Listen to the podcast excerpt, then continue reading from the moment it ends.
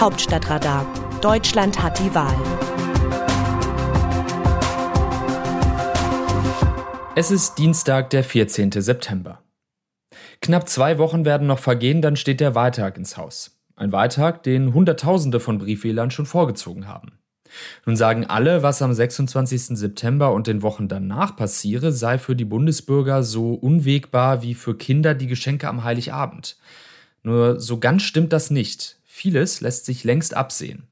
Zunächst einmal dürften am Wahlabend alle die Waffen sinken lassen. Keiner wird, wie Gerhard Schröder im Herbst 2005 zu Angela Merkel sagen, dass sie sich bloß nicht einbilden solle, Kanzlerin zu werden. Stattdessen dürften sich die Aspiranten bei ihren Wählerinnen und Wählern sowie den Parteifreunden bedanken, die einen unglaublichen Wahlkampf hingelegt hätten. Der Kandidat der stärksten Partei dürfte im Zweifel noch sagen, dass er die Spitzen der anderen Parteien nun zu Gesprächen einladen werde. Ansonsten wird man sattsam bekannte Formulierungen hören, wie etwa jene, dass man das Ergebnis sorgsam analysieren müsse. Sollte das Ergebnis der Union unterdessen so schlecht ausfallen, wie es die schlechtesten Umfragen vorhersagen, dann dürfte Armin Laschet umgehend unter Druck geraten. Ein Ergebnis unter 20 Prozent dürfte das Ende seiner politischen Karriere bedeuten. Neben dem Blick auf die Wahlresultate wird der Blick des Publikums bald auf den Umstand fallen, dass der neue Bundestag noch einmal größer sein wird als der alte. Und der ist mit jetzt 709 Parlamentariern und Parlamentariern bei einer Mindestzahl von 598 eindeutig überdimensioniert. Aufgrund des lediglich unzureichend reformierten Wahlrechts wird mit einem Zuwachs auf 800 Abgeordnete gerechnet, als denkbar gelten sogar 950. Letztere wäre eine Horrorzahl und hätte gravierende Folgen. Wie bei jeder Inflation fände eine Entwertung statt. Hier eine Entwertung des gesamten Parlaments und jedes einzelnen Mitglieds. Der Plenarsaal würde zu klein und die Ausschüsse würden zu groß. Das Hohe Haus würde arbeitsunfähig.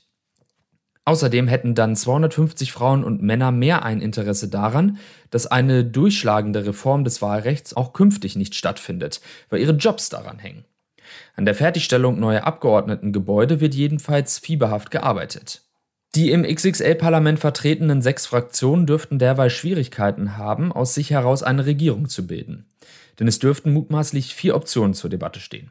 Jamaika aus Union, Grüne und FDP, die sogenannte Deutschlandkoalition aus SPD, Union und FDP, die Ampel aus SPD, Grüne und FDP sowie Rot-Rot-Grün.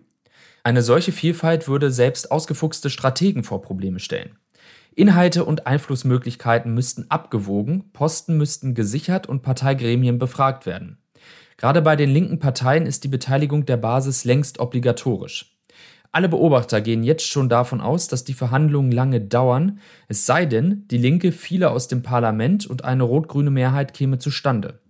Sollte beides zusammenkommen, ein aufgeblähter Bundestag, der keine Koalition zustande bringt, dann könnte in Leitartikeln und Kommentaren rasch von Demokratiekrise die Rede sein.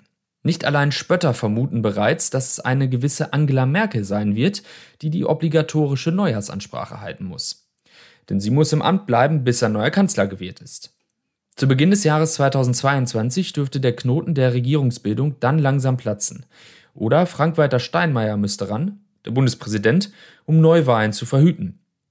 Dabei wird den meisten Deutschen das Wahlergebnis nach Monaten des Hin und Her längst egal sein. Hauptsache, es gibt überhaupt eine Regierung. Alle, denen an der Respublika gelegen ist, sei daher schon mal geraten, sich in Geduld zu üben. Mit Ungeduld wird sich im Herbst 2021 gewiss kein Start machen lassen. Aus dem Wörterbuch Politsprech Deutsch. Wir stehen zu 100 Prozent hinter unserem gemeinsamen Kanzlerkandidaten und wollen Armin Laschet im Kanzleramt sehen.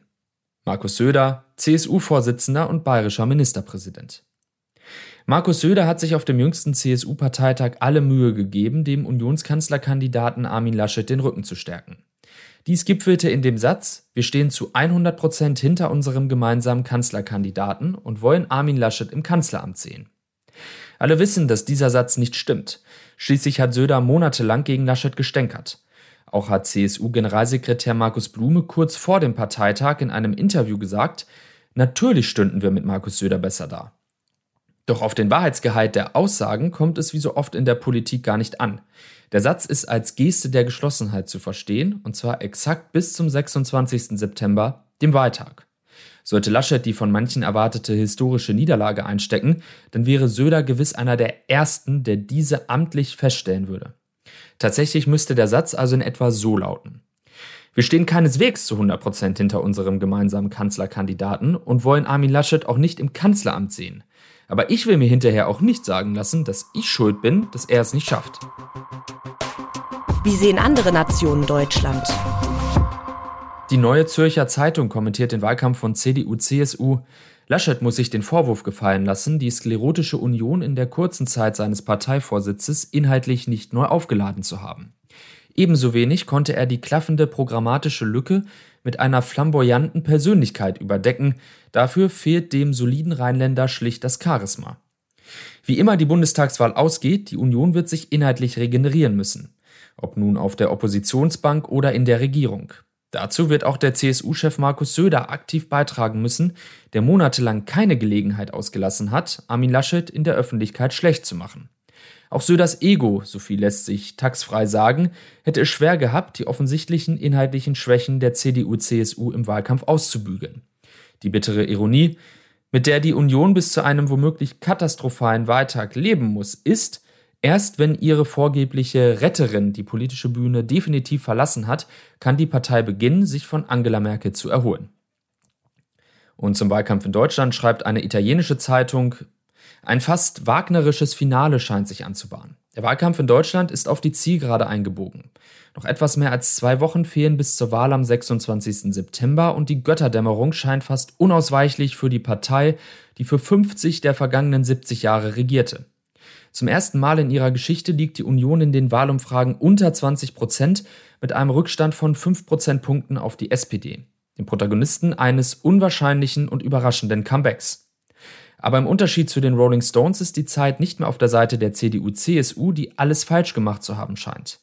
Der Kandidat, die Themen, die Beziehung zum Erbe Merkels, Laschets Patzer sind schon jetzt Kult. Aber vor allem wollten und konnten weder Laschet noch die Union den Fortbestand mit Angela Merkel beanspruchen und sagten im Kern, es waren glückliche Jahre, aber jetzt werden wir alles anders machen. Ein gewaltiger Fehler in einem Land, wo der Abgang der ewigen Kanzlerin ein Gefühl der Verwirrung und der Suche nach etwas oder jemandem auslöst, der ihr ähnelt. Das Autorenteam dieses Newsletters meldet sich am Donnerstag wieder, dann berichtet meine Kollegin Eva Quadbeck.